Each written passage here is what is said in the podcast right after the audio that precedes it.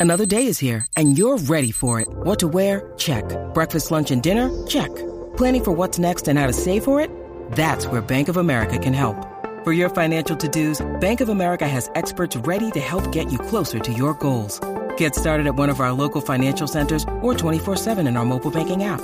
Find a location near you at bankofamerica.com slash talk to us. What would you like the power to do? Mobile banking requires downloading the app and is only available for select devices. Message and data rates may apply. Bank of America and a member FDIC. When you need mealtime inspiration, it's worth shopping Kroger, where you'll find over 30,000 mouthwatering choices that excite your inner foodie. And no matter what tasty choice you make, you'll enjoy our everyday low prices, plus extra ways to save, like digital coupons worth over $600 each week. You can also save up to $1 off per gallon at the pump with fuel points. More savings and more inspiring flavors make shopping Kroger worth it every time. Kroger, fresh for everyone. Fuel restrictions apply. Menos mal que enero iba a ser un mes tranquilo, Pedro. Menos mal que enero iba a ser el mes tranquilo. Madre mía de mi alma. Siempre se dice eso, pero desde que no está la Macworld, al final siempre hay alguna historia en enero. Y la verdad es que este está siendo bastante movido. Y prueba de ello es el guion que tenemos, que, que bueno, es bastante completo. Y posiblemente tengamos ya las cuatro horas.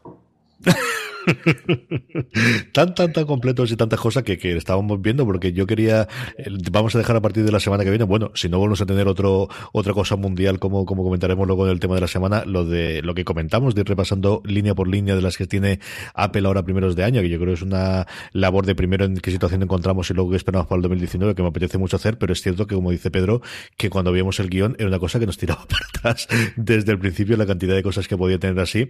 Eh, empecemos por las noticias. Eh, eh, lo primero, bueno, pues como coja todos los eneros, aunque no tengamos Macworld, sí que tenemos ese recuerdo a cuando en esa Macworld hace ya 12 años, Pedro, ¿quién no le iba a decir? 12 años. Steve Jobs presentó ese 3 en 1 que embarcó y cambió totalmente nuestras vidas, que fue el iPhone.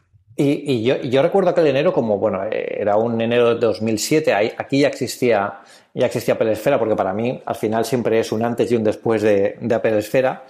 Pero sí que es cierto que durante ese Macworld eh, había muchísimos rumores en todo el 2016, eh, perdón, todo el 2006, eh, no paraban de llegar rumores sobre cómo podría ser un teléfono de Apple y siempre contra lo mismo, pero es que es una historia fantástica porque realmente llegaron cientos de rumores, o sea, tenemos rumores de todo tipo, un iPod con, con pantalla táctil, un iPod con la rueda que era táctil, un iPod con teclado, con teclado numérico como los distintos teléfonos que ya existían en el mercado, pero nadie, nadie acertó ni remotamente a lo que era el, el, iPhone original. De hecho, en la presentación original del iPhone, cuando Steve Jobs lo saca de su bolsillo, haciendo la broma eh, en clara referencia a estos rumores de, bueno, y este es el, el, iPhone, y muestra un iPod como el de los rumores, de tantos rumores, con una rueda analógica de los antiguos teléfonos, estos analógicos que tenéis que girar toda la rueda, que a lo mejor muchos de nuestros oyentes no, nunca, nunca los han visto, pero, pero los que tenemos ya más de 35 años ya, ya habremos tenido por alguno en casa de nuestros padres, pues cuando lo sacó del bolsillo, sacó el iPhone auténtico del bolsillo, claro, yo recuerdo, me quedé un poco así diciendo, ¿eso es un teléfono? Porque no tenía forma, no se parecía a nada de lo que teníamos eh, en mente como un teléfono. Ahí sí que existían las PDAs o sí que existían eh, los llamados ordenadores de bolsillo, Palm, que estaba en aquella época bastante fuerte, pero no acaba de despegar. Eh, porque nunca salían de su nicho, ¿no? No conseguían llamar la atención, ¿no? Que yo creo que es el, máximo efecto que consiguió el, iPhone. Pero 12 años ya y lo que hemos cambiado, y ese dispositivo ha cambiado Apple, ha cambiado el mundo y ha cambiado la forma de comunicarnos y de cómo consumimos servicios tan importantes como el software y otros servicios, que, que luego también hablaremos de eso.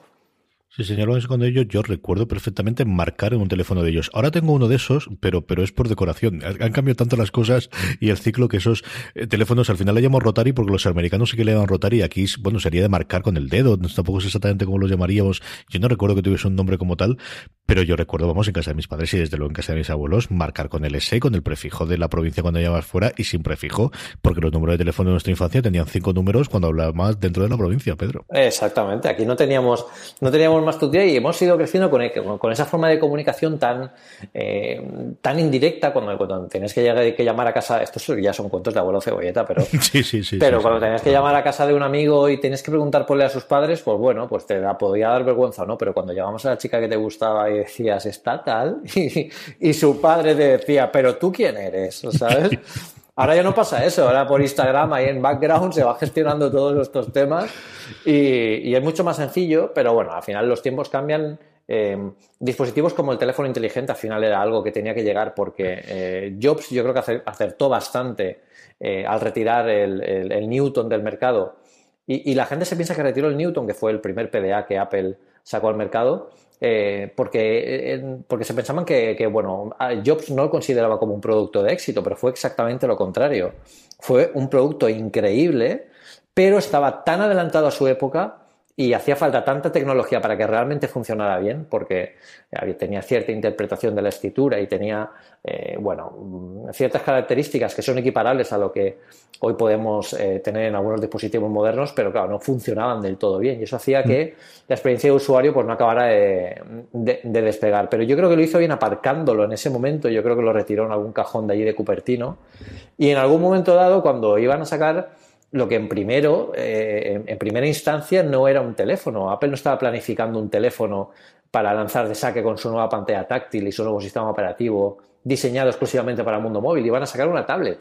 Ellos pensaron en una tablet. Lo que pasa que eh, cuando se hicieron las pruebas del primer sistema operativo, eh, Jobs se dio cuenta que eso era comodísimo de manejar con, con el dedo con una sola mano y dijo, oye, ¿por qué no hacemos primero un teléfono?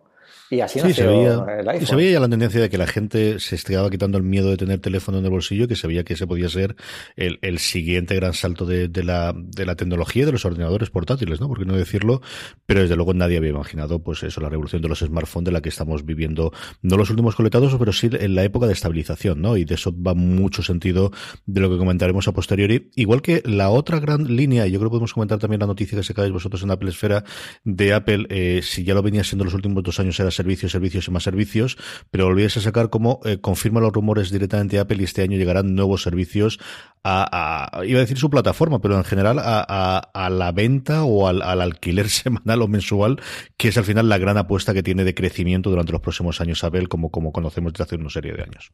Sí, yo creo que además aquí mucha gente se pregunta eh, hacia qué va a evolucionar el iPhone eh, como dispositivo revolucionario. Yo creo que está evolucionando hacia convertirse en un auténtico eh, contenedor de servicios, que es lo que realmente puede mejorar y puede potenciar Apple en cada una de, las iteraciones, cada de los servicios. Por ejemplo, Apple Music ha mejorado mucho desde lo que comenzó siendo y se ha conseguido meter un poco en el mundillo ese que estaba dominadísimo por Spotify, al igual que por ejemplo Apple Maps con la integración con CarPlay consiguió salir del hoyo aquel en, que, en el que se metió en esa calle sin salida que salió, además comparándose con, Google Maps, que fue un grande. Y ahora, bueno, pues llega el momento de que todo eso eh, pues llegue, llegó a buen puerto y que ahora sea básicamente, bueno, pues que consigan darnos esos servicios que son al final lo que diferencian unas marcas de otras, porque si Apple como eh, ya hemos comentado en algunos, en algunos otros podcasts, consigue ofrecer eh, este nuevo servicio de streaming de vídeo gratis para los usuarios de su ecosistema, pues estará pegando un eh, aceleramiento, una aceleración brutal al resto de la competencia que solo está ofreciendo hardware, porque se piensa que es a corto plazo ese término tan cortoplacista que luego comentaremos también en, el caballo de batalla y la, la realidad es que hay que ganarse a los usuarios poco a poco. Sí, es ese giro que, que también iremos comentando a lo largo del año y claramente cuando tengamos los resultados y con lo que comentaremos adelante en el programa, de permitir que los dispositivos que ya tiene eh, vendidos Apple le pueda salir a dar una rentabilidad adicional. Es decir, pasar de ser una empresa en la que la forma de ganar dinero en un 99% es de la venta de dispositivos y da lo mismo que lo utilices uno, dos, tres, cuatro años donde ganas tus dispositivos y entonces lo que quieres es vender o renovarlo cuanto antes mejor eh, a sabiendo que hay un cambio de tendencia, que cada vez hay mayor cantidad de gente ya no en los Macs, sino en el iPhone, que al final es el que evidentemente eh, marca totalmente la tendencia de Apple en cuanto a, resultados de, beneficios y de ingresos, y luego comentamos toda esa parte en el que se, se dilata ¿no? el, tiempo en el que tiene la gente el dispositivo, más aún ahora que han descubierto la gran mayoría de la humanidad que puede cambiar las baterías, ¿no? que también ha sido algo significativo el incremento que ha habido en los últimos meses, el, el hecho de hacer que no solamente ganes dinero vendiendo iPhone, sino que entre venta y venta también logres tener una rentabilidad que quizás hace 4 o 5 años no tenía esos servicios para poder tener esa rentabilidad adicional durante esos meses. Claro, y yo creo que también es, es, una buena idea de, negocio a lo largo de, de, mantenerlo esto sostenido en el tiempo, porque vamos a tener, vamos a llegar a un punto, o sea, Apple no puede batir récords de venta durante cada trimestre, durante todos los años de la historia de la compañía, porque va a llegar un momento en que el mercado se va a sostener o que los usuarios eh, bueno, pues llegan a, un término en el que el hardware y el software, el software es tan potente que no necesitan cambiarlo cada año. Y al final lo que está pasando, y el, cambio de baterías, la gran vida que tienen los dispositivos, eh, siguen funcionando los dispositivos, los iPhone 5S siguen funcionando. A mí me hace mucha gracia eh, cuando leo por ahí lo de la obsolescencia programada, digo yo, es que es increíble, es que no, o sea, ya no es que no lo creáis o dejéis de creerlo, es que mirar, mirar los dispositivos que hay todavía por la calle, es, algo brutal. Y, y si a esto Apple consigue eh, bueno, pues permitir que estos nuevos servicios eh, tengan más, estén más presentes en los iPhones que, duran más cada año, bueno, pues yo creo que, es, un, es un buen motivo. Sobre todo también porque el mercado de segunda mano está muy potenciado y Apple este año incluso ha hecho su propio mercado de segunda mano, que en las propias Apple Store ya incluso ofrecía a los usuarios la venta de los, la compra de los nuevos eh, iPhone a un precio mucho más barato si ofrecen el, anterior. O sea que es algo que, sí que se está moviendo más porque evidentemente hay que llegar a algún periodo en el que las ventas se tienen que mantener. Una de las cosas que tuvimos a, primeros de año es el CS, que evidentemente no es el CS de los 90 o de la importancia que tuvo el, Consumer eh, Expo eh, de Las Vegas de los 90, ni siquiera de los, de los primeros 2000, pero que sigue teniendo su importancia, especialmente en televisión. Luego entraremos con ello cuando vayamos con el video rincón. Y el otro punto es toda la parte de domótica o de casas inteligentes. Y ahí una de las novedades que presentó Apple nuevamente en esta nueva estrategia de aliarse con muchísima gente es un montón de accesorios que tengan integración directa de HomeKit, que es lo que quizás los usuarios como tú, Pedro, de HomeKit le estaba pidiendo, ¿no? Más posibilidad de integrar servicios directamente o dispositivos directamente sin necesidad de un puente o necesidad de tener un adaptador extra para poder incorporarlos dentro de HomeKit. Claro, y, además esta noticia ha sido una de, yo creo que eh, ha sido o ha empezado siendo una de las noticias del año porque no nos lo esperábamos nadie. O sea, hemos visto, hemos llegado a la CES y de repente hemos visto televisores con el logotipo de Apple Music y, y televisores de LG. O sea, Quiero decir, eh, eh, es un cambio tan radical en la estrategia de la marca que al final es lo que también comentábamos, es como una tercera vertiente dentro de lo que hace Apple, ¿no? Que hace hardware, hace software y también ofrece servicios y ya no solo su propio ecosistema. De hecho, eh, también mucha gente se sorprende de que ahora estén haciendo todo esto, pero por ejemplo, no podemos olvidar que Apple Music está en Android para poder, para poder utilizarse por los usuarios de Android. O sea que ellos no, estos servicios no tienen por qué ser exclusivos para su ecosistema, pero sí que tienen que tener ciertas ventajas si los utilizan desde ellos, que es lo que, lo que potencian. Y lo que se está viendo en el CES yo creo que, bueno, eh, va a dar lugar a, cambios muy importantes porque HomeKit, de verdad, cada día, cada uno que lo prueba, cada vez veo más gente que tiene dispositivos conectados a HomeKit en casa y es que cuando empiezas con uno ya no puedes parar. Y, esto solo, ya te digo, la antesala de lo que puede venir, de lo que puede venir en, el futuro, en, la, en una feria como el CES, o dentro de un mes tenemos el Mobile World Congress en Barcelona, que yo este año sí que voy a ir o sea que, que, os lo contaré todo lo que se ofrezca todo lo relacionado con Apple, aunque Apple no esté allí, os puedo asegurar que está muy presente, porque todas las compañías, todas las marcas eh, hablan mucho de la, de, la, compañía y sacan muchos accesorios. Y yo creo que vamos a ver cositas con HomeKit eh, también en este, en este nuevo congreso, con lo que es solo el principio de algo que, que, es súper importante, va a ser súper importante y, era inesperado completamente y un buen paso para, para, para al final la salud de, la salud de Apple como compañía y también la, esa creación de ese ecosistema más allá no solo de los accesorios de, de la empresa.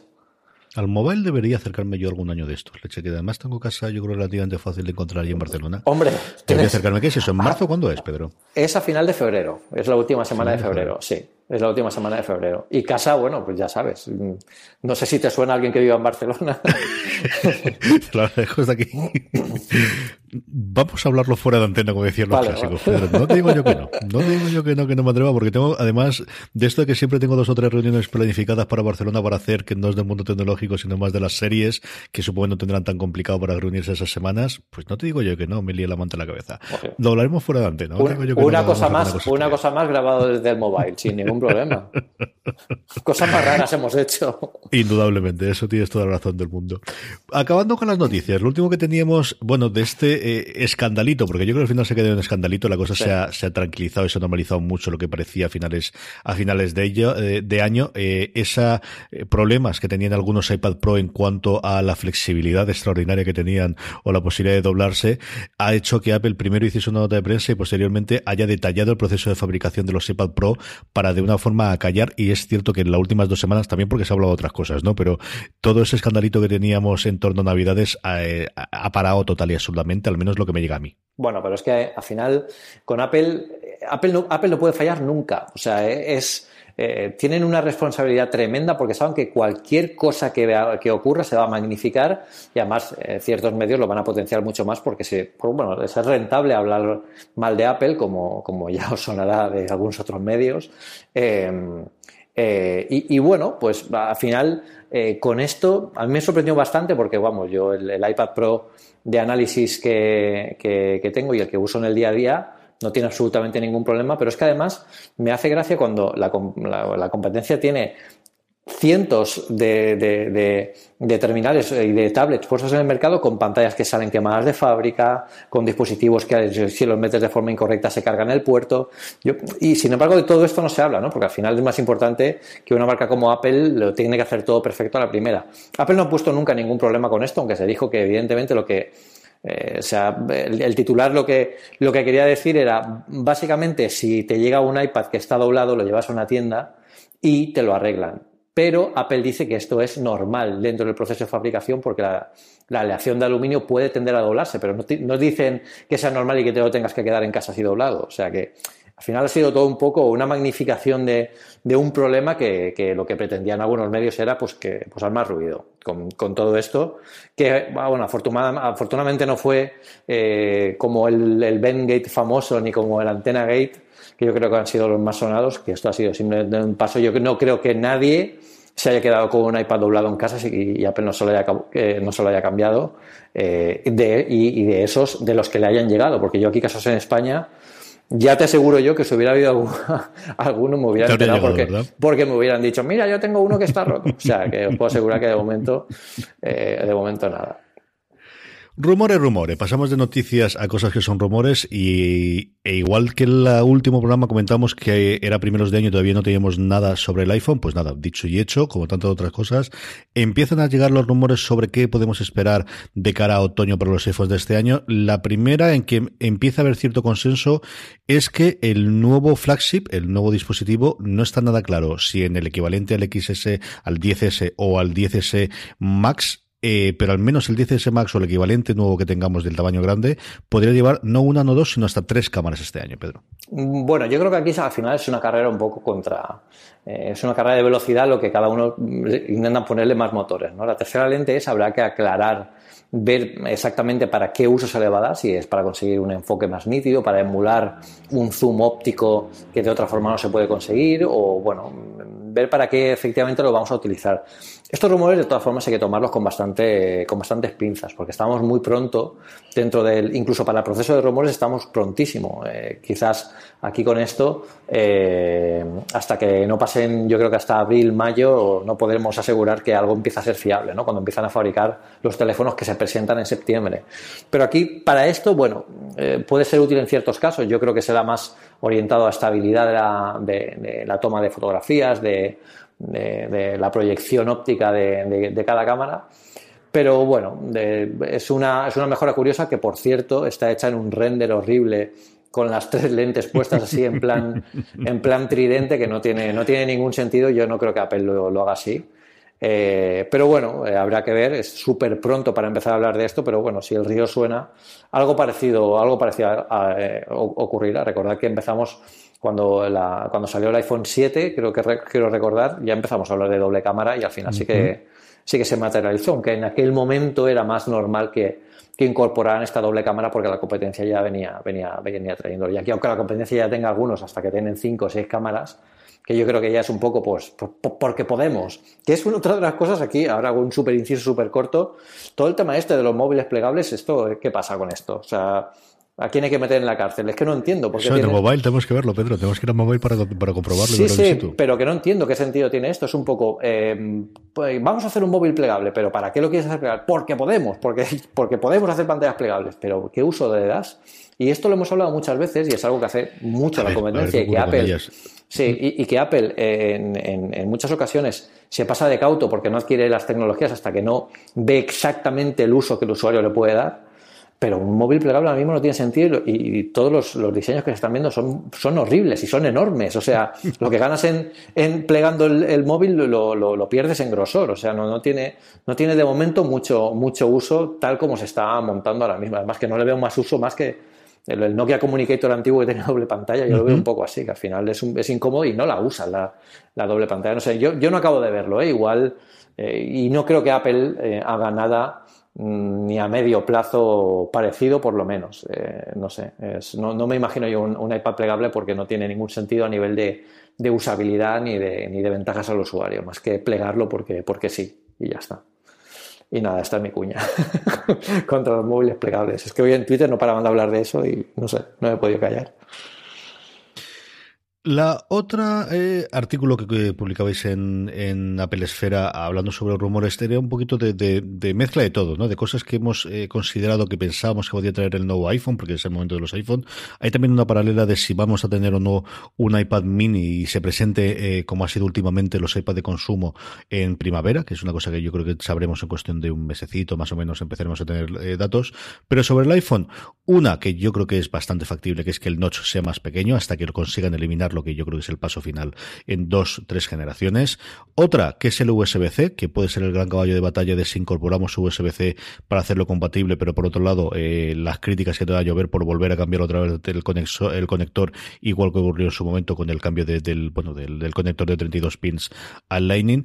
Y luego la otra, que es una cosa curiosa, y es si se incorpora o se reincorpora de nuevo Touch ID para hacer de repente, bueno, no para tenerlo como eh, ponerlo en vez de Face ID, sino que de alguna forma para tener toda una gama de que tu teléfono te reconozca, ¿no? Yo creo que al final lo que sí buscaría eh, Apple es tener una combinación de sistemas de seguridad que haga que en cualquier circunstancia, cualquier posición o en cualquier momento, y ahí por ejemplo vemos la mejora que ha tenido Face ID ahora con el iPad, que no solamente en cuando esté en, retrato o cuando esté en, vertical, sino también en horizontal te pueda reconocer, que al final es que tu dispositivo, sea como sea, sea el tacto, sea la visión, sea a lo que sea, te pueda reconocer. Yo creo que ese es el paso que se está intentando hacer o que se quiere intentar hacer. Sí, bueno, yo, creo que aquí al final el, el, USB-C, eh, tal como lo, tenemos ahora mismo, no tiene mucho sentido traerlo al, al, iPhone, más que para cabrear a la gente, porque mm, en, un iPad se puede entender porque puedes sacar el, el modo espejo o el modo de, segunda pantalla a un monitor externo, puedes utilizarlo para conectar dispositivos, eh, tarjetas de memoria, etcétera, etcétera. Pero bueno, en, un iPhone el monitor no lo vas a tener y los casos de las tarjetas de memoria pues ya lo tienes con accesorios que también están en Lighting. Más allá de eso, o de que se quiera homogeneizar toda la gama de conectores, no tiene mucho más sentido. La única forma que tendría sentido de que los nuevos iPhones sí que llevaran USB-C es que iOS 13 realmente aporte un cambio en la gestión de ficheros y de dispositivos externos. ¿Qué quiere decir? Que cualquier cosa que metamos eh, que, tenga que sea USB-C sea reconocido por el iPhone mm, de la misma forma que lo reconoce un portátil, por ejemplo, o un ordenador. Que podamos meter una tarjeta de memoria sin necesidad de tener una aplicación cliente y que se conecte al sistema de archivos, al archivos de, de, iOS o como se llame la nueva versión y que se pueda tratar con, con ellos, se pueda copiar, se pueda mover, o sea, que todo sea mucho más eficiente y más orientado a la productividad. Yo creo que ahí sería la única forma de que Apple podría meterlo eh, más allá de cambiarlo por cambiar. Mm, no creo que lo cambien por cambiar, sería, tendrían que justificarlo mucho. De hecho, lo justificaron bastante con la llegada del, al, iPad Pro en el sentido de los accesorios externos. Y además eh, lo justificaron con una frase que lo orientaban al mercado profesional. Esto está para que los profesionales podáis conectar los dispositivos, las impresoras que ya tenéis, vía USB-C. Bueno, pues quizás sí que sería útil en ese sentido, eh, pero más allá de eso no, no, no, no veo esos cambios. y, luego el tema, evidentemente el notch se irá haciendo más pequeño, más pequeño hasta que desaparezca, como dices tú. De hecho ya ha habido otras marcas que este año vamos a empezar a ver móviles solo con la, con la muesca de la cámara. Eh, aunque eso para hacerlo con Face ID es más complicado porque tiene distintos tipos de cámaras, la infrarroja, que no solo sería una muesca, sino que serían varias. O sea que el notch vamos a seguir teniéndolo, como dices tú, al menos dos o tres generaciones. Pero yo no veo eh, ese regreso del Touch ID, al menos eh, en la doble vertiente, eh, que tengas Touch ID en, en, Touch ID y Face ID a la vez en el mismo, en el mismo, en el mismo dispositivo, porque eso sería un poco como desacreditar al, al, otro, ¿no? Es, tienes un iPhone que tiene Face ID y Touch ID Y más que la opción de elegir, a ver si ya hemos dicho que Face ID, lo llevamos diciendo dos años, que Face ID es el mejor sistema de autenticación que existe y es mucho más seguro que Face ID, que, Touch ID. ¿Por qué voy a ponerte ahora otro, Touch ID en, el, en, el, en, un, en, un, móvil? ¿Por qué va a regresar esa, esa tecnología que aquí no tiene no tiene mucho, mucho sentido. De hecho, yo creo que incluso el Touch ID de los Mac desaparecerá cuando llegue Face ID a, los portátiles de nueva generación. Con lo que yo no me acabo de creer ese, ese rumor, me parece el típico rumor que se saca, que se saca por sacar, ni siquiera viéndolo como, como algo independiente. Yo creo que también sería una vuelta atrás. Si tenemos iPhone 10R que tienen Face ID, sacarlos ahora en una versión o incluso una tercera gama con, con Touch ID pues no tendría mucho más sentido que a no ser que sea abradar al extremo los costes a estas alturas del partido, pero más allá de eso no, no, no, no lo veo, no lo veo mucho más. Yo en esta discrepo totalmente contigo, que es una cosa que nos suele pasar muy poco en el programa. Yo también posiblemente porque tengo la experiencia más reciente del cambio de Touch ID a Face ID, de, haber tenido el, 10R, que es mi primer dispositivo conjunto, bueno, el, 10R y el iPad Pro nuevo, de haberlos tenido en un mes y haber tenido eh, algo con Touch ID hasta hace eh, dos meses. Hay circunstancias y momentos en los que prefiero siempre el Face ID y hay momentos en los cuales echo mucho de menos, no el Touch ID, sino el poder tener un, eh, que simplemente con el pulso, fundamentalmente cuando estoy tumbado en la cama o por las mañanas o cuando tiene un ángulo diferente. Hay momentos en los que adoro totalmente Face ID, fundamentalmente cuando tengo el teléfono y estoy haciendo algo con él, el, tema de las contraseñas o el tema de compras o cualquier otra cosa es muchísimo más cómodo, pero hay otros momentos en los que lo he hecho terriblemente menos eh, y yo creo que he introducido mi contraseña a dedo, que al final son seis dígitos, más en el último mes que posiblemente los dos últimos años. Entonces, yo creo que es totalmente imposible el, el volver atrás y tenerlo, y lo que no sé si la tecnología avanzó lo suficiente para lo que yo creo que debería ser, que es que en cualquier sitio que yo pulsase, al menos de la pantalla, si no decirte de todo el teléfono, reconociese algo de mi huella dactilar, o si no es mi huella dactilar, es alguna cosa específica que tenga, y me permitiese entrar. Ese yo sería mi, eh, como te digo, la panacea a tres o cuatro años vista, que es que mi teléfono me da lo mismo la magia, entiéndase, es decir, el sistema físico, químico mm, eh, que utilice Apple, pero que al final sea esa magia que reconozca cuándo soy yo. Y, y, eso puedo hacerlo porque me ve y estoy utilizándolo y en ese momento, mm, sea con la retina o sea con lo que, con lo que ocurre con la mirada o con la cara completa con Face ID, reconozca que soy yo o sea al tacto cuando estoy totalmente dormido por la mañana y quiero ver Twitter o quiero ver si me han escrito algo a las cinco y pico de la mañana el solo despertar yo, que ahí no tengo cara para que me reconozca Face ID. Yo creo que eso es lo que vamos a tener. Lo que no sé es cuáles son los pasos. Eh, yo creo que esos tendremos a tres años vista, cuatro años vista. Lo que no sé cuáles son los pasos intermedios para llegar a ese punto, Pedro. Mm, bueno, al final, la única forma, la huella biométrica fiable eh, que se utiliza con el tacto tiene que ser solo la huella digital. No hay ninguna otra huella biométrica que se pueda medir de forma tan eficiente hoy en día como, no sé, la presión sanguínea o locuras así, que tendríamos que combinar un montón de variables, meter casi un mini big data dentro de los, de los iPhone para tener estas, ese tipo de cosas. Y meterlo debajo de la pantalla es un ejercicio también que además es bastante más complicado todavía porque, bueno, eh, los, ejemplos que ya se han visto por ahí de otras marcas no han tenido tampoco mucha, mucha aceptación. Lo único, el único camino que veo yo aquí es, es, tirar para adelante. Eso quiere decir que Face ID, como tú dices, hay situaciones en las que cuando no se te ve la cara completa, pues porque te levantas y estás con la, con la mano encima de la boca, por ejemplo, tapándote la boca, pues ahí evidentemente no te reconoce. Face ID ha evolucionado mucho. Eh, el Face ID que tenemos ahora, aunque digamos que es un Face ID de segunda generación, realmente no lo es, porque es, la mismo, es la misma, eh, las mismas cámaras, el, mismo sistema. Se ha mejorado un poco porque el nuevo chip eh, Bionic de esta generación es bastante más rápido y procesa señales de forma más eficiente, pero no ha mejorado. O sea, la mejora que vemos es simplemente, software, es simplemente potencia de cálculo, con lo que las nuevas sí que deberían verse reflejados, por ejemplo, en mejora en las cámaras, que yo creo que sí que es un, es un campo de mejora importante dentro de los, de los iPhone, por lo menos en las cámaras frontales, en la, en, el, en la barra de sensores frontales. ¿Qué podría ser? Pues yo creo que aquí la meta es que reconozca finalmente, reconozca finalmente a través del iris que es lo único que tenemos, eh, que tenemos que tener abierto sí o sí si queremos utilizar el, el, el, teléfono. ¿no? Bueno, aquí tenemos luego en otro debate mucho más complejo de que, bueno, si, si tienes algún problema visual o, tienes algún problema en los ojos, en la vista, que no tienes el iris, o bueno, pues eh, a, ver aquí cómo, cómo, cómo, qué se podría hacer, ¿no? Pero bueno, mm, más allá de eso, mm, eh, me resulta complicado volver ahora al Touch ID, aunque sí que hay situaciones en las que es más cómodo, pero yo ya te digo, llevo dos años y aunque es cierto que en algunas ocasiones sí que lo tengo que poner la contraseña. Eh, yo el Face ID, soy muy fan del Face ID y estoy deseando que llegue a... Mm, vamos con el video Rencon, que esta eh, semana tiene tela y tiene bastante tela, más allá de que vayamos con el tema de la semana después. es de estas noticias, Pedro, que primero me sorprendieron un montón y luego conforme va pasando el tiempo digo, es que ¿Cómo no pensé? Es que es totalmente lógica y totalmente normal. A estas alturas yo creo que muchos de vosotros lo sabréis ya, pero la gran noticia del CSE de Apple, más allá de ese troleo que hicieron con la pancarta sobre la seguridad que, que recordaba otros tiempos de Apple, fue algo que no era la tradicional Apple y es que ha llegado a acuerdos con las principales eh, fabricantes de televisión, eh, primero en Estados Unidos, empezando por Samsung, para tener en todos los fabricantes de Estados Unidos AirPlay 2, y ahí hablaban de, si no recuerdo mal de memoria, y tú me corregirás, Samsung LG, eh, Sony y luego Vicio, que es una, eh, con Z, que es una eh, empresa estadounidense bastante potente de, de, de televisores de bajo coste. yo creo que no tenemos un equivalente clarísimo aquí, pero, pero vamos, es el, la gama, no es gama baja, pero sí que es la que suele ser competitivamente de, un precio más barato por debajo de las tres asiáticas.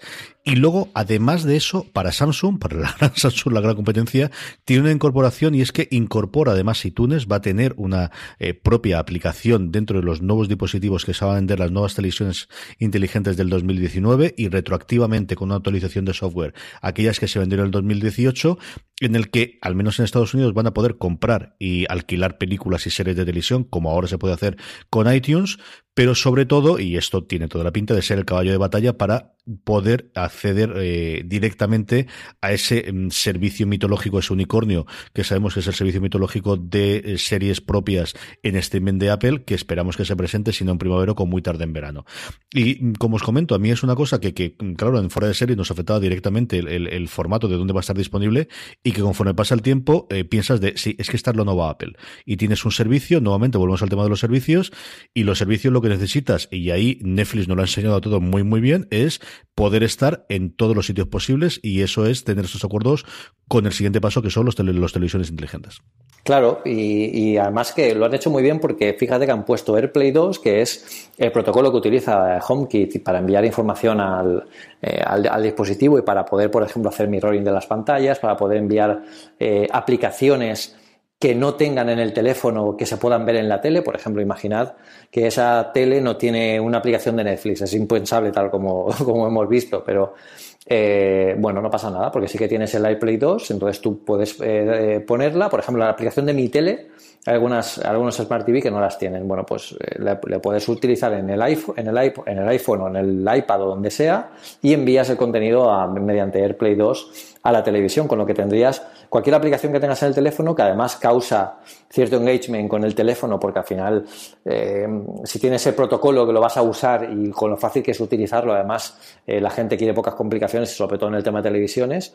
Y luego iTunes, que fíjate iTunes, iTunes en las televisiones de 2019, o sea, esto yo me huele ya a que, a que iTunes es ahora mismo el, el, máximo exponente al caballo de Troya mitológico y que en algún momento dado, cuando llegue este servicio de vídeo o esto se transforme en algo distinto, este icono de iTunes se cambie completamente y aparezca pues Apple Streaming o como lo quieran llamar eh, para, para mostrar todo el contenido de series que, que, ya están en cualquier parte. Y es lo que tú dices, han aprendido muy bien de, de Netflix.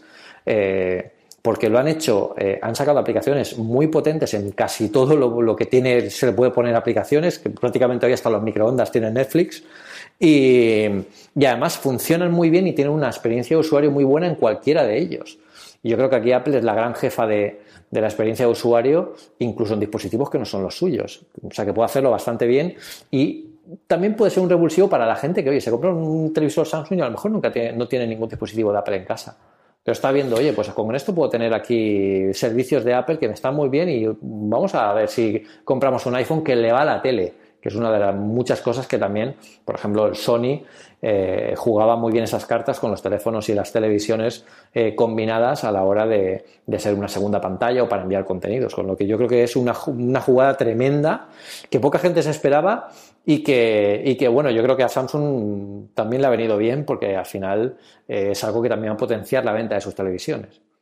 Falta saber si esa aplicación está en Samsung de momento solamente porque tiene una exclusiva, que no es algo extraño. Samsung de vez en cuando hace eso con proveedores de contenido. Por ejemplo, aquí en España, hasta hace cuestión de dos meses, el único sitio o las únicas televisiones inteligentes que tenían la eh, aplicación de HBO era, era Samsung por un tema de exclusividad. Ahora se ha abierto también aquellas que tienen eh, Google, que creo que recordar que son las Sony, pero no recuerdo ahora mismo de, memoria porque el eje compró, eh, iba a decir yo Palm, pero vamos, compró el, sistema operativo de, de Palm posteriormente. Eh, aunque yo creo para Juego de Tronos intentarán que esté en todos los lugares. Eh, pero como os comentaba, el Samsung no sé si será por un tema de exclusividad, no sé si será por un tema de que al fin de principio son las primeras que han hecho la aplicación, yo creo que estará en todos los sitios. Y aquí me quedan dos dudas, ¿no? Por un lado, ¿qué puede ocurrir con ese dispositivo que se comentó a finales de año, parecido a Chromecast de Apple TV, que fuese muy reducido en precio y tuviese solamente la funcionalidad de, bueno, pues de hacer lo que estamos comentando, ¿no? De, hacer esa posibilidad de AirPlay 2 y de tener esa aplicación de iTunes que se cambie posteriormente por la aplicación de televisión, que ahora podemos ver también en el Apple TV. Y luego, ¿cómo queda nuestro queridísimo Apple TV 4K? Si va a quedar simplemente para eh, los, los que tenemos mucha ganas de tener otro dispositivo de Apple, o si esto le va a permitir liberar el que el hecho de que ya no solamente no es la única forma de ver la televisión y le va a permitir tener esas funcionalidades adicionales, no sé si en la línea de tenerlo eh, como consola de videojuegos o se queda simplemente como, como una anécdota, Pedro. Esa es la otra gran duda que tengo yo. Bueno, yo creo que Apple TV además es un vehículo que para llevar aplicaciones a la televisión y aplicaciones de Apple con el hardware de Apple, eh, los juegos de Apple y eh, en el futuro podría convertirse en mucho más. Yo creo que va a ser la pequeña consola de, Apple, no solo a nivel de videojuegos, también yo creo que, que podría llevarnos eh, realidad virtual o realidad ampliada dentro de las casas eh, con un hardware que evidentemente no puede tener una televisión eh, hoy en día y sobre todo porque ofrece a los desarrolladores la posibilidad de, hacer mucho más dentro del ecosistema que simplemente tener una aplicación en, en la tele. O sea que yo creo que como vehículo de contenidos las televisiones y estos dispositivos extra están muy bien, pero a la hora de mostrar aplicaciones y dar el tope de, lo, que bueno puede dar decir el ecosistema a los servicios, el Apple TV va a seguir evolucionando y yo creo que al final ganará el procesador que veamos este año seguramente lo veamos en un Apple TV nuevo que tiene que venir, acompañado de algo nuevo que también pueda, pueda ofrecer. No solo, ya, ya no estamos jugando solo al, juego de la resolución, ya tenemos Apple TV 4K con teles 4K y, no sería lo mismo un Apple TV 8K porque ya eso es un momento en que ya nos perdemos con esas resoluciones porque nadie empieza a comprar ahora esas televisiones aún. O sea que eh, tiene que ofrecer algo más y yo creo que tiene que venir más por el tema de, de, servicios, aplicaciones y, que ahí hay mucho campo de mejora todavía por, por recorrer a nivel de, a nivel de Apple TV. La otra noticia en cuanto a Video Rincón de esta semana, o de, de, estos días, y yo creo que con el tiempo, es cierto que tiene muchas más ramificaciones más allá que, que las propias del Video Rincón, eh, como suele ocurrir. Hablábamos antes de Gigante Rojo, hablamos antes de Netflix, un Netflix que parte de su estrategia fue pues la estrategia de Black Mirror, ¿no? La estrategia de allí donde hay una ventana negra un cuadrado negro que estuviese conectado a Internet, ellos iban a tener su aplicación. Un Netflix que ha sido en los últimos años, no solo en Estados Unidos, sino desde luego en España también ocurría la eh, aplicación por eh, volumen de ingresos que siempre estaba en el top 1 de Apple y que ha roto amarras con Apple a primeros de año, ha decidido que ya no se puede suscribir uno para no pagar ese 30%, aunque siempre hemos tenido rumores de que entre Apple y Netflix había un acuerdo extraordinario que hacía que desde el principio cobrase Apple solamente el 15%, pero es estas movidas que tienen en cuanto a reparto de dinero con la App Store que yo creo vamos a ver varios eh, puntos más a lo largo del año conforme, y cada vez más conforme Apple se siga metiendo servicios, pero es significativo, como os digo, la aplicación que sigue siendo hoy, si hoy metes en la App Store española, sigue siendo la, eh, aplicación por volumen de ingresos que sigue teniendo de todas las suscripciones recurrentes que se siguen cobrando y que a día de hoy no puedas suscribirte directamente precisamente por esta ruptura de relaciones que tienen a día de hoy entre Netflix y Apple. Bueno, también es algo que pasó con Spotify. Eh, que y con Amazon. Y con Amazon en su momento. Al final es también, mm, yo también entiendo a estas compañías, también tienen que mirar por su negocio y está muy bien que tú los ingresos que genera una aplicación te, tengas que pagar el 30%, porque al final ellos están poniendo la plataforma, el escaparate, eh, el conocimiento para, para, que, bueno, para poder llegar a toda esta gente. Pero sí que es cierto que yo creo que en ciertas ocasiones, como volúmenes de usuarios que se cuentan por millones, Apple debería tener ciertas condiciones especiales eh, para ofrecerles y no solo jugar todos al mismo juego, porque evidentemente no es lo mismo eh, un juego de buscaminas de, de un euro a un Netflix que te factura muchísima, muchísima pasta y te trae muchísimos usuarios Y, bueno, a mí lo que no me, no, me, gusta de estos temas es que al final se, se acojan a estos temas para, para hacer pues, la, guerrilla sucia, ¿no? porque al final los que salimos afectados somos los usuarios. Y bueno, se rumorea, yo no sé si esto al final acaba siendo en lo cierto o no, pero eh, la nueva película interactiva de, de, Netflix, Bandersnatch, que yo os recomiendo a todos que la veáis porque es una absoluta pasada, no tuvo versión para Apple TV que es algo que nos dejó a todos un poco ¿cómo? ¿sabes? Es el, formato perfecto para ver la película en la tele, 4K, con el mando para poder elegir la historia y no podemos, no podemos jugarla, tenemos que jugarla en un iPhone, o sea, jugarla, verla en un iPhone o en un iPad, eh, o verla en una consola. Yo la tuve que, ver en la tele en la PlayStation 4. O sea, no, no, no, tuve, no hay posibilidad de verlo de esta forma. Y, y, es muy raro porque evidentemente no es tema de potencia de desarrollo. ¿Qué le vas a contar a Netflix? Que estará más que preparada para hacer este tipo de cosas. Y además ha creado un estándar. Porque cuando tú eh, tratas de ver esta película en el Apple TV, te sale un vídeo muy bonito y de ellos diciéndote, no te dice que Bandersnatch no se pueda ver en, esta, en, esta en este dispositivo, te dice que este tipo de películas no se pueden ver en este dispositivo, por lo que hay muchas más para venir. Y esto lo hablaremos en otro momento, pero me encantaría ver una serie de estas interactivas de Elige tu propia aventura, pero de dragones y mazmorras, de los originales. Eso sí que sería una buena caña. ¿Qué vamos a tener más contenido de ese tipo? No tengo ni la más mínima duda. O sea, nos llega segurísimo, segurísimo. Y a mí me llamó muchísimo la atención. La verdad es que fui a verlo en el Apple TV, pero me llamó uno de las crías y al final no, no lo llegué a ver. Y cuando leí la noticia de que en el Apple TV no estaba, me sorprendió. De verdad que me, me, parecía extrañísimo el, el, precisamente un dispositivo, como dices tú, pensado para poder verlo relajado y para poder eh, compartirlo. Que también Bandersnatch yo creo es una cosa que puedes ver ya no solamente tú, sino una experiencia común y que la gente vote y que la gente decida qué es lo que se va ver y yo tengo varios compañeros en fuera de series que, de esa forma es como han, como han visto el episodio. Por cierto, que en fuera de series haremos un review del episodio esta misma, logramos esta semana, creo que será la semana que viene, igual que hemos hecho también un top 10 de los mejores episodios de Black Mirror a lo largo del, tiempo hasta ahora. Pedro, vamos ahora ya, si hablemos de dinero, hablemos, es cierto que nos pilló justo un día después de que sacásemos el, el programa primero de enero de esta revisión a la baja de Apple, que tantísimos ríos de tinta real y virtual han corrido y que además se adelantó a, otra tendencia que hemos visto de posteriormente, y con eso también podemos hilar, y bueno, nos permite el haber tenido este tiempo sin haber grabado, de una tendencia global que se están dando los grandes gigantes de tecnología, especialmente aquellos eh, con, que tienen peso en el mercado asiático, y empezamos por Samsung y seguimos por, por el resto, de una revisión a la baja de momento sin conocer las cifras finales porque va a ser dentro de una semana cuando presente los resultados trimestrales todas estas compañías, incluido Apple. Pero bueno, centrándonos en Apple, es la primera vez en 17 años, desde el 2002, cuando eh, el año, eh, cuando estaba todavía Steve Jobs al mando, se hizo una revisión a la baja de las perspectivas de ingresos de Apple eh, y bueno, pues, pues todo lo movido que hay. ¿Cómo, ¿Cómo fue esa semana Apple Esfera? Bueno, pues te, la puedes imaginar. yo creo que es, es al final es una noticia que yo lo comenté por Twitter en su momento. Yo creo que es una noticia que se ha eh, salido de madre completamente, porque ya gente que incluso no sabe y no está metido en el mundo de la tecnología me decía, pero ¿qué pasa? ¿Que Apple está en la quiebra? Entonces, claro, mm, te das cuenta del poder, del, del cambio, de, de, cómo se manipulan este tipo de noticias y se sacan y se aprovechan para otros fines, ¿no? Porque yo creo que he visto noticias que han dado auténtica vergüenza ajena en los medios españoles, eh, digo, en los medios españoles he visto noticias que me han dado auténtica vergüenza ajena eh, esta semana, eh, además con muy mal gusto y con, evidentemente, proyectadas para hacer daño más que para informar a, la gente. Y al final, lo que se ha hecho aquí, yo creo que al final tú, eres, tú seguro que vas a explicar mucho mejor, pero es una revisión a la baja de la tendencia eh, de, ventas que tienen, porque bueno, hay mercados que son muy complicados eh, eh, y está pasándole, como tú dices, a todas las compañías, aunque en aquel momento fue Apple la primera que lo dijo, y luego llegó Samsung, pero evidentemente con Samsung nadie se mete, porque como da igual lo que hagan, es un poco más, es un poco más complicado, pero bueno, al final también tiene que llegar cierto momento en el que, como hemos dicho antes, se estabilice todo esto. O sea, no pueden batir récords en cada trimestre pero sí que se tiene que interpretar como se tiene que interpretar. O sea, Apple ha vendido 40 millones de teléfonos. O sea, quiero decir que no están en la quiebra precisamente. O sea, ya quisiera cualquiera de las compañías o cualquiera de las empresas o de los medios que, lanzan estas, estas noticias totalmente tergiversadas eh, eh, a, lo, que, lo que ha conseguido Apple y lo que está vendiendo Apple. De hecho, con el iPhone 10R, algunos medios lo venden como un, fracaso, pero si ha sido, Apple no para de decir que está siendo el teléfono eh, más vendido de los últimos años. Y, da igual lo que digan. O sea, cada uno tiene aquí su película, su parte de la película que no cree ni a la propia empresa.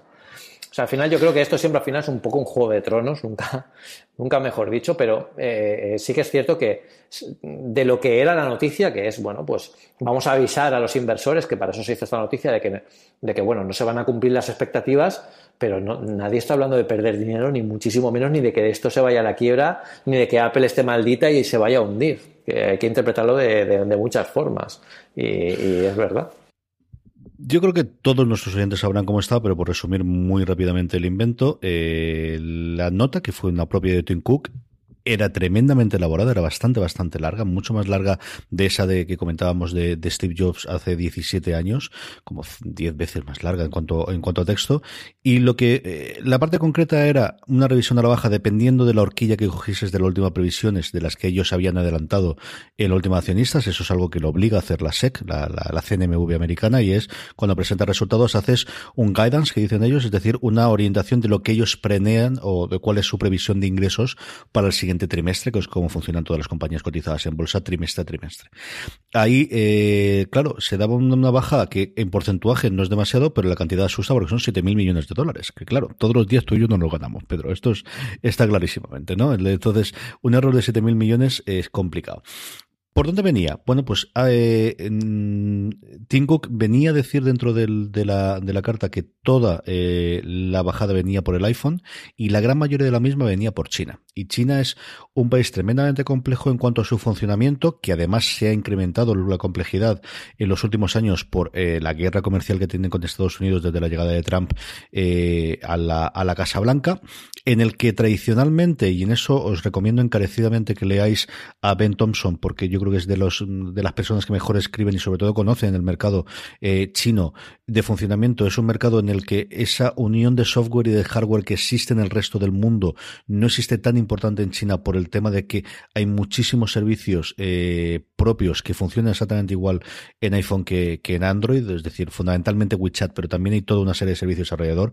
La forma más clara de ver eso es cuando se hacen las encuestas de retención, es decir, si yo soy usuario de iPhone, ¿qué proporción o qué probabilidad tengo de que el siguiente teléfono teléfono que compre sea un iPhone y exactamente igual a Android. Tradicionalmente Apple siempre en cualquier país ronda el 90-95%, si eres usuario de iPhone sueles estar ahí, mientras que en China siguen siendo muy alta, muy alta por encima de cualquier otra compañía, pero baja a la, gama de los 60. Entonces, bueno, pues ahí tienes esa diferencia del 30 que te hace mm, dar claro que el, el salto de un iPhone a un dispositivo con Android es menos acusado, menos complicado de darlo en China que en el resto del mundo. Y por otro lado, bueno, pues que hay chinas no hay una, hay muchas chinas, son muchísimos millones de chinos y al final eh, cuando tú tiras a la media y miras el precio medio que tiene el dispositivo dices, bueno, es que el salario medio no les permite, ya, ya, es que mm, no existe una persona que cobre salario medio. La gente cobra, gana más dinero o menos dinero y hay mucha gente con mucho más dinero que el salario medio para el cual el iPhone puede ser un objeto de SaaS. Y eso se ha visto siempre fundamentalmente con el 6, el iPhone 6, especialmente el 6 Plus, fue un multiventas derivado precisamente de la venta de, en, en, en China por el tamaño que tenía, porque al final no habíamos tenido hasta entonces sino un dispositivo nuevo. El 6S mm, no hubo un aviso, pero sí hubo un descenso de las ventas, especialmente en China. Volvió a recuperarse con el 10R porque volvía a tener estéticamente la parte externa, la que siempre se nos critica, ¿no? De al final te lo compras por lo bonito que es, que todos sabemos los usuarios que no es así, que es por esa combinación entre hardware y software que, no tenemos en otro dispositivo. Y esta nueva generación posiblemente la ha dado. Eso combinado con una posible desaceleración en China, una eh, esta guerra comercial que os comentamos, ¿no? Con el, además el punto, bueno, pues de, la detención de, de los reposables de Highway en, en Canadá. Y no lo tenemos de todo claro, pero al final no hay otro vector de crecimiento del iPhone. En general hay una parada de, la venta del iPhone. Apple no ha podido concentrar en, en, la India, que es el otro gran mercado. Antes hablábamos de Netflix. Netflix ah, le ha ocurrido justo lo contrario. Allí han tenido un parón y no han podido entrar en China, pero sí están incrementando muchísimo en la India combinado además con la tormenta perfecta de que precisamente el trimestre pasado decidieron que iban a dejar de dar las cifras de venta de, iPhones que ya puso a todo el mundo sobre aviso, que ya habían dado unas perspectivas que para, para Wall Street eran bajas. Ojo, baja quiere decir que iba a ser el segundo trimestre más rentable de su, de la historia de Apple, ¿no? Y que al final no nos engañemos, mucha gente les tenía muchas ganas, porque al final 17 años, pues da para tenerles muchas ganas, y como todos sabemos, y es el momento en el que todo el mundo que tiene ganas de meterle el dedito en el ojo Apple, eh, se ha sentido reivindicado y diciendo cuál es mi teoría y cuál deja de ser mi teoría. Yo recomiendo encarecidamente, aparte de que leáis todas las cosas que evidentemente ha, publicado Pedro y el resto de la gente de Apple Esfera en Apple Esfera, que leáis Evan Thompson y especialmente que escuchéis el último podcast que ha grabado en eh, del Tax Show con eh, John Gruber, en el que hablan de esto y otras cosas más, pero yo creo que es la persona que al menos yo lea y yo conozca que mejor conoce cómo está el funcionamiento. Aunque es cierto que la última semana, por lo que comentábamos, porque Samsung también parece que va por la misma senda, porque parece que el resto de las compañías van por la misma senda, la cosa se ha tenido que tranquilizar bastante, al menos de fuera. No sé cómo habrá sido el día a día dentro de la pelesfera, Pedro. Sí, sí, también ha pasado. Yo creo que además ha visto un montón el, el, descenso de ese tipo de comentarios. Bueno, al final en Apple Esfera la gente comentaba, evidentemente, había mucho troll que entraba, evidentemente, con, con su, ¿sabes? Como el viejo este que grita al, horizonte, yo os maldigo porque eh, os lo había dicho, Apple es el fin de Apple, a ver qué decís ahora. Al final es un poco absurdo, ¿no? Llevamos eh, yo llevo muchos años siguiendo a Apple y yo creo que el mm, fin del mundo con Apple le, viene cada, cada tres o cuatro años o menos. Y esto es un poco absurdo que una compañía que está siendo de las más valoradas del mundo eh, tengan este bache que al final yo creo que Tim Cook lo ha hecho muy bien. De hecho, lo hizo mejor que Steve Jobs, en mi opinión, porque hace 17 años Jobs se limitó a salir delante de la prensa y no dio opciones ni dio eh, posibilidades. Dijo, esto es lo que hay, punto, hasta luego.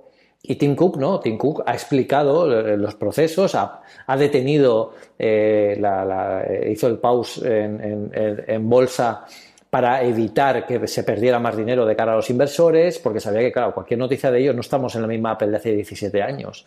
Ese tipo de noticias sabía que iba, iban a impactar frontalmente contra, contra las cotizaciones y al final tienen que, detenerlo de alguna forma.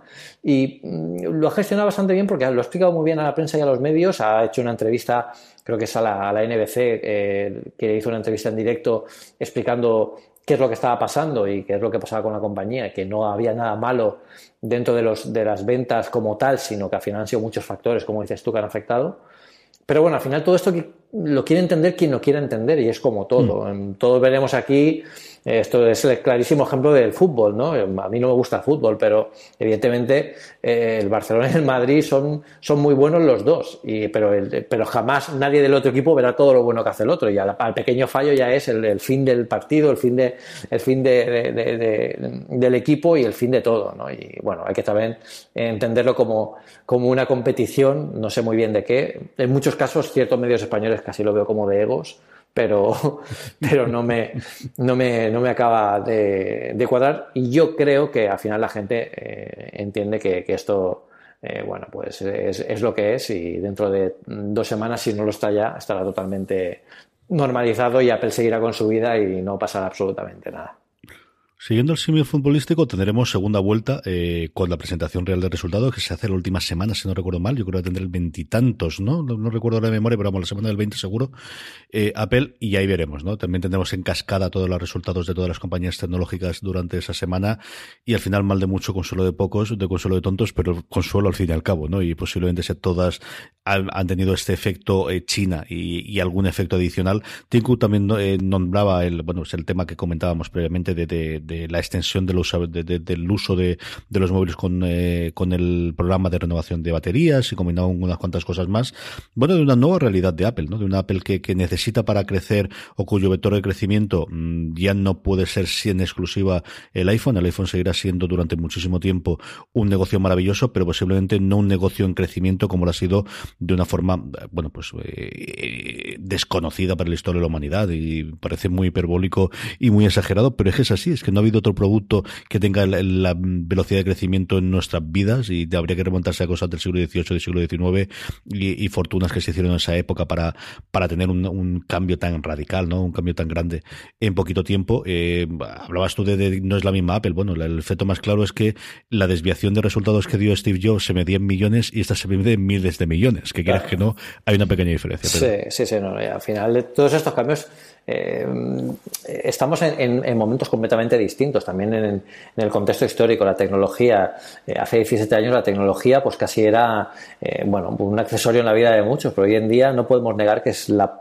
parte de la vida importantísima y también del futuro de, de, todos los que estamos aquí. Y es, bueno, es algo que tiene, por lo que tienen que pasar, por lo que tienen que explicar y como tú dices, eh, Steve Jobs ahí, bueno, pues eh, estaba hablando de unas cifras y ahora Tim Cook tiene que lidiar con otras. Y eh, no hay que olvidar que, bueno, toda la gente que también emplea esto para, para echar tierra por encima de, de Tim Cook, no tiene que olvidar que Tim Cook es el que la ha convertido en la compañía más valorada del mundo, haciendo un ejercicio increíble de economía financiera y de, y de, y de productos después de que Steve Jobs muriera, que era algo que yo, lo veía también muy complicado ¿eh? cuando, cuando pasó lo de Jobs. Y al final ha sabido sobreponerse eso y que crear un equipo que está sacando las cosas adelante y está eh, haciéndolo bastante bien eh, en, todos los últimos años. Es que recordemos que es la primera vez que pasa que no se cumplen las expectativas en 17 años. Mm. O sea que es que es para, es para ponerlo todo en contexto. Como os digo, tendremos una vuelta, nada, en cuestión de unos días, así que si no para el próximo programa, para dentro de dos programas, eh, hablaremos segurísimo, segurísimo de ellos. Vamos también con las recomendaciones del programa, pero antes de ello, recordaros que nos podéis ayudar de una forma muy fácil. Primero, las próximas compras que hagáis en Amazon, si entráis desde amazon.unacosamás.com, recordad que tenemos ya nueva página web donde están todos los programas, unacosamás.com, que sí, aunque no lo creáis, estaba libre, lo pudimos conseguir.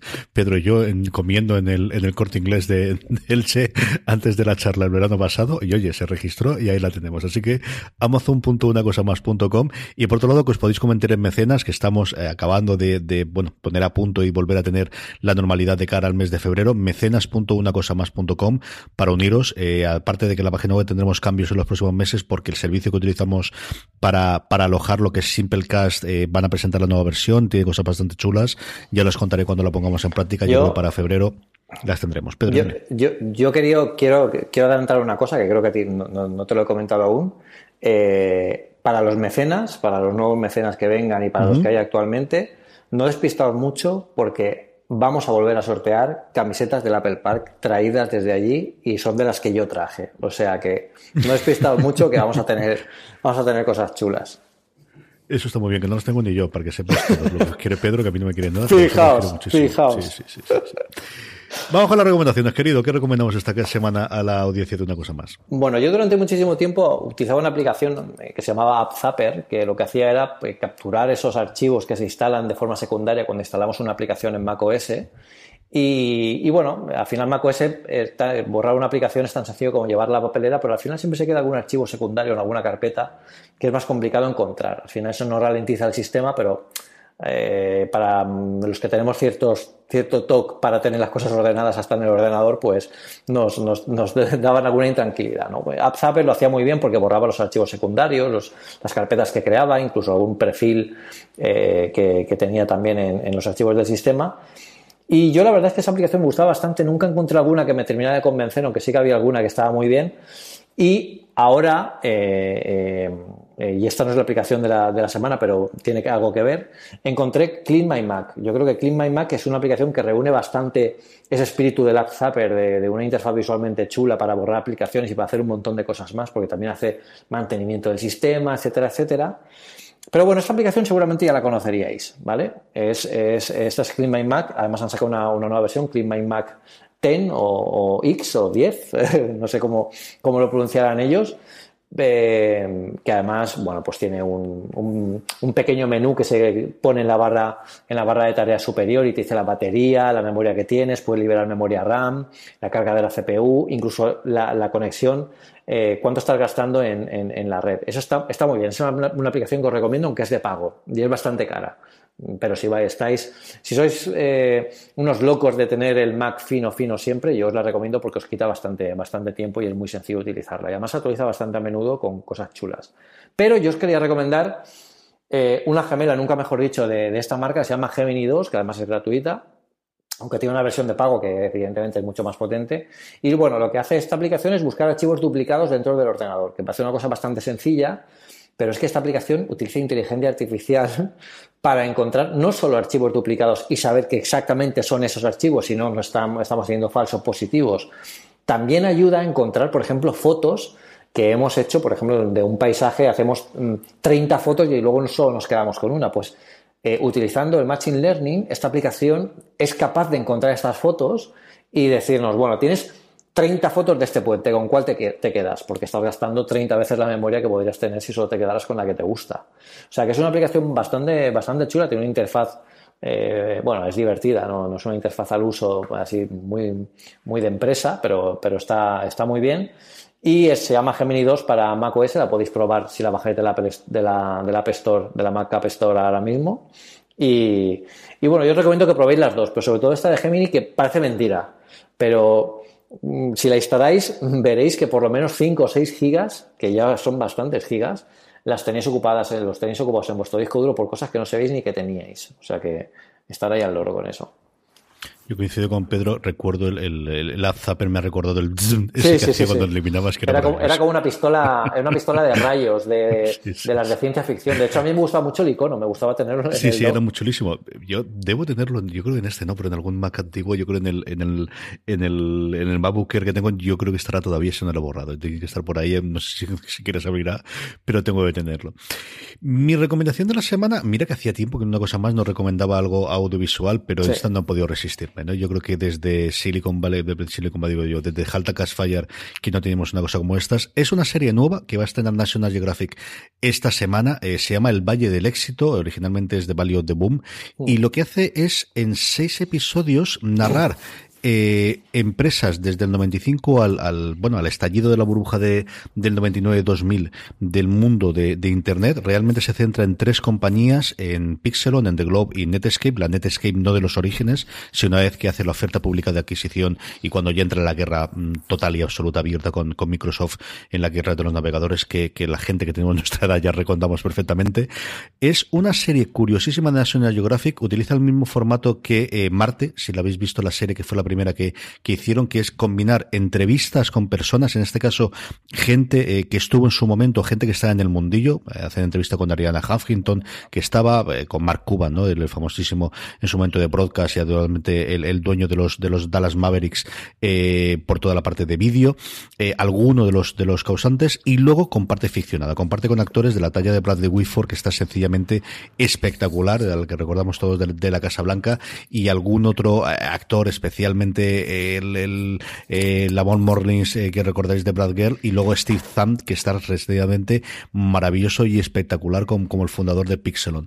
Es una serie deliciosa, es mi primer gran enganche de este mes de enero. Ya he avisado por Twitter esta tarde que iba a ser muy pesado con esta, al menos durante toda esta semana. Y además, si no ocurre nada, en cuestión de esta misma semanita o la semana que viene, vamos a grabar entre Pedro, eh, mi hermano Jorge y yo, un Razones para Ver, ese programa de formato cortito, una vez visto los dos primeros episodios que yo he podido ver ya y ya os digo yo que me ha encantado, Pedro. Sí, sí, yo tengo muchísimas ganas de, que hablemos de ella en el podcast y os aseguro que os va a gustar muchísimo si os gustan estos temas de tecnología, si os gusta Halta Catch Fire, os va, os va, os va a alucinar y, y, bueno, os emplazo para que nos escuchéis también en, el, en ese pequeño otro podcast donde hablaremos de ella porque estoy seguro que va a ser un podcast además sin spoilers, que también hay que decirlo para que nadie se asuste si quiere oírlo antes de verla, pero es una, es una cosa bastante, bastante chula, bastante sorprendente, estas que salen de vez en cuando y te enganchan, como dice Carlos, y, y bueno, tenéis que verlo y tenéis que escucharnos. Como digo, son seis episodios. Van a estrenar eh, National Geographic aquí en España dos episodios cada miércoles, así que para finales de enero lo tendréis ya todos. Estrenarán el 16, el 23 y el 30. Estarán ya todos disponibles y no me extrañaría que posteriormente hagamos también un review con spoilers para poder hablar, porque es una serie muy de una cosa más y muy nuestra. Perfecto. Pedro, hasta aquí ha llegado el programa. Yo creo que con esto podemos despedirlo. Eh, a ver si la semana que viene no tenemos tantas novedades y tantos sobresaltos, hijo mío, que tengamos una semana tranquila, ¿no? Sí, bueno, ahora empezamos la segunda hora, ¿no? O, o acabamos ya hoy. Hasta la semana que viene, Pedro. Hasta luego, buenas noches a todos, buenos días y bueno, nos vemos la semana que viene en una cosa más. Y hasta todos vosotros, hasta la semana que viene en una cosa más. But there is one more thing. And we've managed to keep it secret. Sí, estoy entrando por, por el micro. ¿Se oye mal? Se te oye lejos y como muy neutro, no sabré decirte como muy, muy... No como debió irse cuando ese micro, vamos. A ver... A ver si es por la wifi o algo.